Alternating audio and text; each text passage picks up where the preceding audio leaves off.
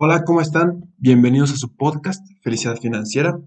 Eh, bueno, como vieron en el capítulo pasado, eh, en este podcast hablaremos sobre finanzas personales, sobre temas del retiro, sobre salud, sobre ahorro, sobre seguros, entonces, sobre finanzas personales, ¿no? Entonces, ese es el tema de lo que vamos a hablar en este podcast. Espero que les guste, espero que lo sigan escuchando. Y bueno, porque hablar de finanzas personales es un tema que ya podemos poner en la mesa. Creo que ya no es un tabú hablar del dinero. Es muy, es muy sencillo eh, juzgar a las personas por el dinero o juzgarlas bien o juzgarlas mal, ¿no? Que si gana mucho, que si gana poco, que si tiene deudas, que si no tiene deudas. Y creo que, creo que ese es un buen tema para empezar porque mucha gente no conocemos que hay deuda buena y que, hay deuda mala, ¿no? Eso, eh, pues a lo largo de los años hemos aprendido que podemos endeudarnos eh, con una deuda buena, como es el caso de un inmueble, en donde te genera rentas, donde te genera ingresos, y es bueno. Y deuda mala que puede ser a lo mejor eh, un automóvil, que bueno, ahí creo que hay dos maneras de verlo, ¿no? Si es un auto que es para el uso particular, pues podría ser una deuda mala que, digo, para que comprar un auto tan caro que al final de, tu financiamiento te va a salir aún más caro de lo que en realidad era, a eh, a lo mejor un auto usado, ¿no? Que pudiste haberlo comprado a lo mejor de contado, no sé. Esa, esa a lo mejor sería una deuda mala pero una deuda buena sería comprar el coche para rentarlo, para usarlo en estas plataformas digitales como Uber, como Didi, etc. También creo que es un buen momento para hablar de la deuda mala que en algún momento hubo como estas famosas tiendas de raya, que a lo mejor muchos no ubicamos, pero a lo mejor algunos, por lo que les cuente, se van a acordar. Eran estas tiendas que se ubicaban al lado de una hacienda o de una fábrica, en donde el dueño de esta tienda de raya era el mismo dueño de la fábrica o de la hacienda, en donde los trabajadores estaban obligados a comprar sus, eh, su consumo básico, la despensa, frijoles, arroz, eh, pan, en esas mismas tiendas. Entonces, eh, los patrones les asignaban una línea de crédito, un crédito, en donde ellos, con esa línea de crédito, podían abastecerse o abastecer a su familia del consumo básico, como, les digo, como arroz, como cosas de la despensa, cosas básicas. Entonces les asignaban esta línea de crédito y los trabajadores lo ocupaban a lo largo del mes y a lo largo del mes se hacía el, bueno, al final del mes se hacía el corte de esta línea de crédito y veían cuánto se debía por cada trabajador. Y hasta ahí pues no tiene fallas.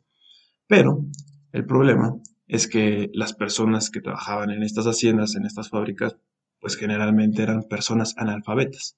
Por lo tanto, su capacidad de endeudamiento pues era pues, bárbara, ¿no? Era muchísima. Se pueden endeudar con cualquier cosa. Eh, justamente eso pasaba. Se endeudaban de más y tenían que seguir trabajando ya sin percibir un sueldo para saldar su deuda. En ocasiones, las personas de tanto, de tanta deuda que tenían, tenían que meter a trabajar a sus hijos o a sus esposas a estas mismas, a estas mismas fábricas para poder saldar la deuda que ya se tenía. Estas deudas obviamente eran malas. Había ocasiones también en que los patrones, eh, por decirte algo, los fines de semana, en algunas fiestas, llevaban a sus trabajadores a las tiendas y pues obviamente había alcohol, los emborrachaban y quien pagaba este alcohol, quien pagaba estas fiestas, prácticamente eran los trabajadores, porque de, pues era de su mismo crédito lo que, con lo que pagaban estas, estas fiestas, estas reuniones. Y se aprovechaban de ello porque justamente se llamaban tiendas de raya porque los trabajadores, al ser personas analfabetas, firmaban con una raya. Entonces era un, era ahí un tema, ¿no? Se podía falsificar muy fácil la firma y pues vaya, la deuda podría ser eh, ¿cómo decirlo? Pues no, no real, no pueden agregarle cosas a esa deuda que en realidad no, nunca habían comprado, nunca habían recibido. Por eso se llamaban tiendas de raya. Y por lo menos aquí en México, cuando, eh, cuando te va bien, tenemos ese dicho que dice saliste rayado. Hace referencia a estas tiendas de raya en donde justamente cuando te pagaban tu sueldo, aparte de que tú ya habías ocupado tu crédito, pues te decían, uh, saliste rayado. Entonces, bueno, ese es, esos eran, mm, pues, hasta cierto punto, esclavitud hacia los trabajadores, porque ya la mano de obra de estas fábricas, de estas haciendas, pues ya era muy, eh, muy barata de mantener, ¿no? O sea, el, el patrón de la hacienda tendría que abastecer nada más su tienda con productos básicos de abarrotes como para que los trabajadores ocuparan su línea de crédito, se endeudaran y tuvieran que pagar su deuda trabajando. Entonces, era un círculo vicioso en donde el único beneficiado era el patrón y básicamente era esclavitud. Con eso, quiero decirles que eh, el otro día escuchaba en un podcast que decían no llegues con vergüenza al futuro. Eso creo que es lo que más trabajo me cuesta transmitirles y decirles. ¿Por qué? Porque en algún momento llegaremos a viejos y lo que hoy estamos haciendo, indirecta o directamente, nos está afectando al futuro. Por ejemplo, hay personas que hoy están vivas que en algún momento de sus vidas apoyaron la esclavitud, ¿no? Y creo que ya eso es un tema que hoy vemos como, como muy, muy atrás, ¿no? O sea, es un tema de cavernícolas. Yo no conozco a nadie que diga, oye, no, es que mi abuelo era un jefazo, o sea, él apoyaba la esclavitud y compraba negros y les, les hacían sus casas y les echaban aire definitivamente no conozco a nadie. Porque no creo que exista alguien que hoy en día apoye este tipo de cosas, ¿no? Entonces, no llegar con vergüenza al futuro es entender que en algún momento llegaremos a viejo y que dependemos de nosotros mismos como para el futuro. los movimientos LGBT. Eh, hoy hay muchas personas que están en contra de eso.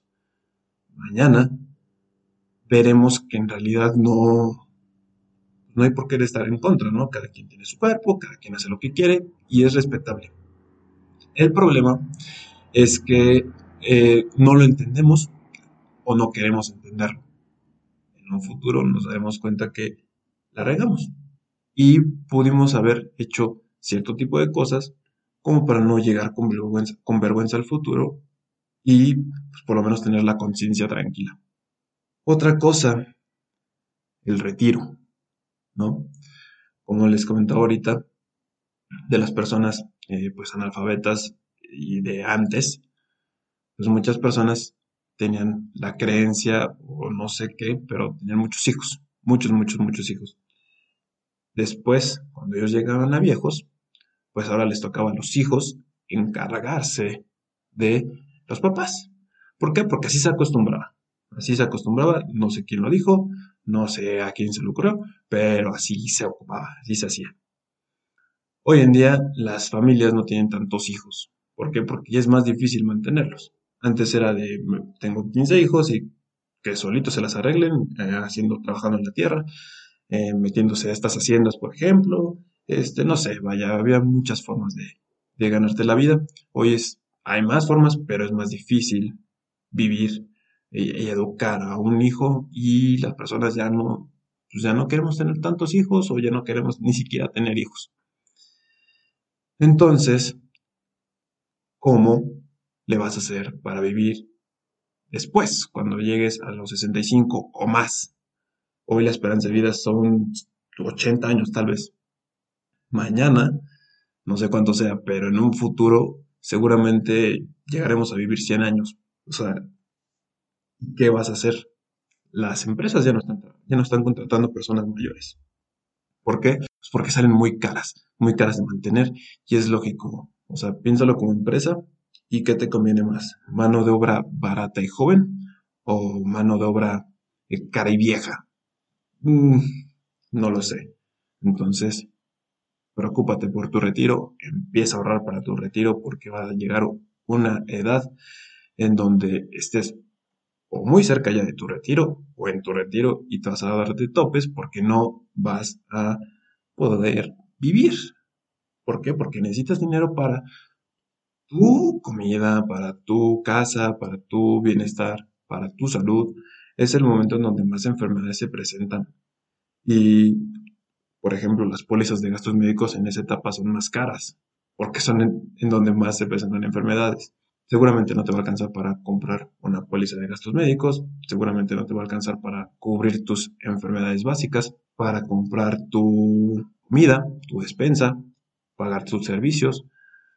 Entonces, yo creo que debes de replantearte el ahorrar para tu retiro, porque es algo que probablemente vemos muy lejos, pero realmente no.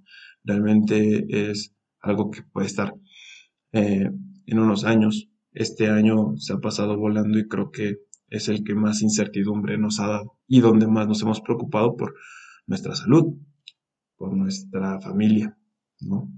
Entonces creo que debes de preocuparte por tu retiro. ¿Cómo te puedes preocupar por tu retiro? Empezando a ahorrar. Si tienes una Afore, aporta tu Afore. Si no tienes una Afore, empieza con un plan de ahorro para tu retiro. Estos planes de ahorro son muy fáciles de contratar siempre y cuando tengas salud y puedas pagarlos.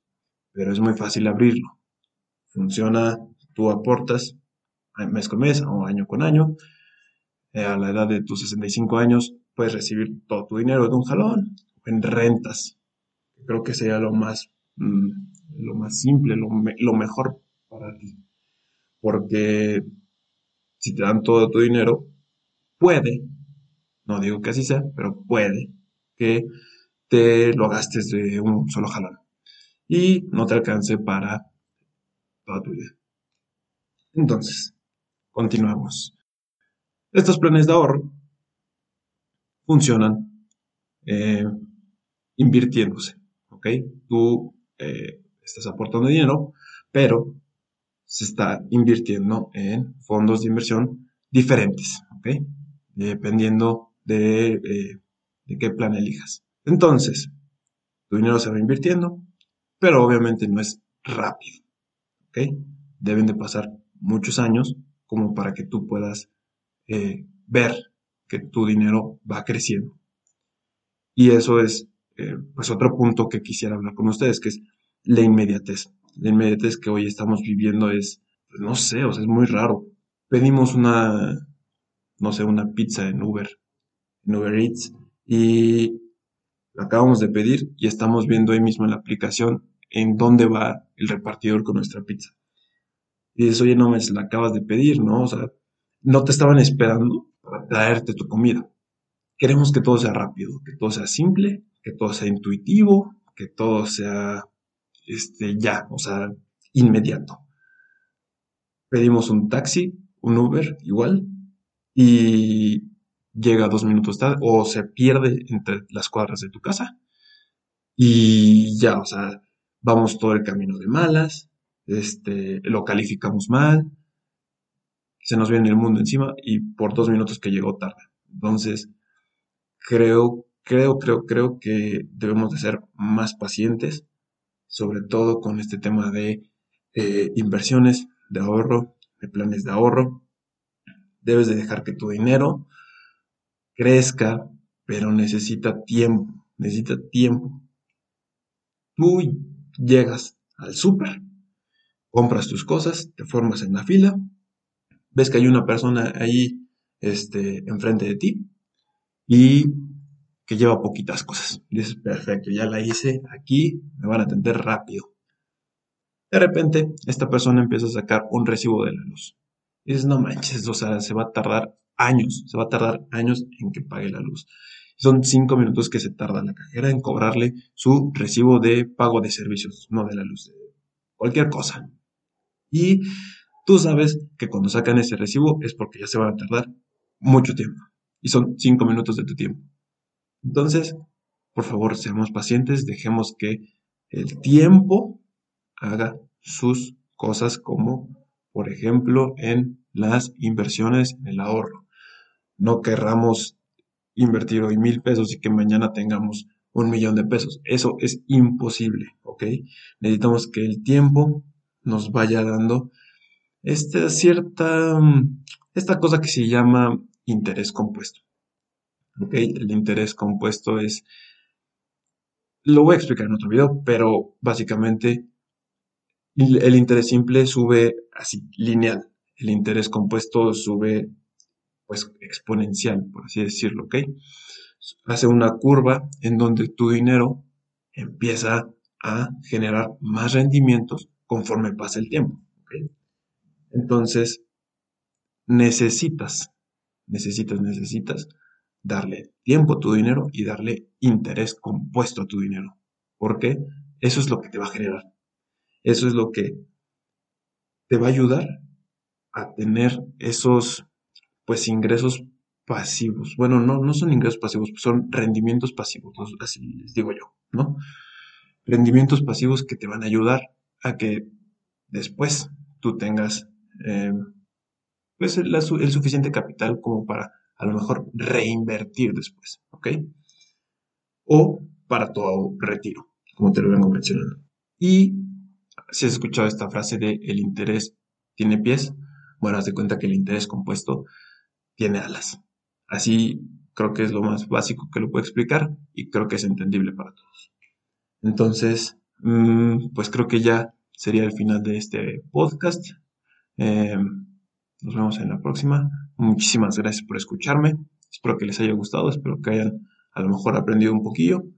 Y obviamente, preocúpense, preocúpense, preocúpense por su retiro, por su yo de viejito, por ahorrar. Empiecen a ahorrar poquito o mucho, dependiendo de lo que tengan, pero empiecen a ahorrar. Es un hábito que sí se necesita para tener una educación financiera y creo que ya no estamos desinformados, creo que hay información hasta de más, pero necesitan, necesitan mentalizarse el ahorro porque es, si, si, si viven mucho tiempo, es lo que van a necesitar.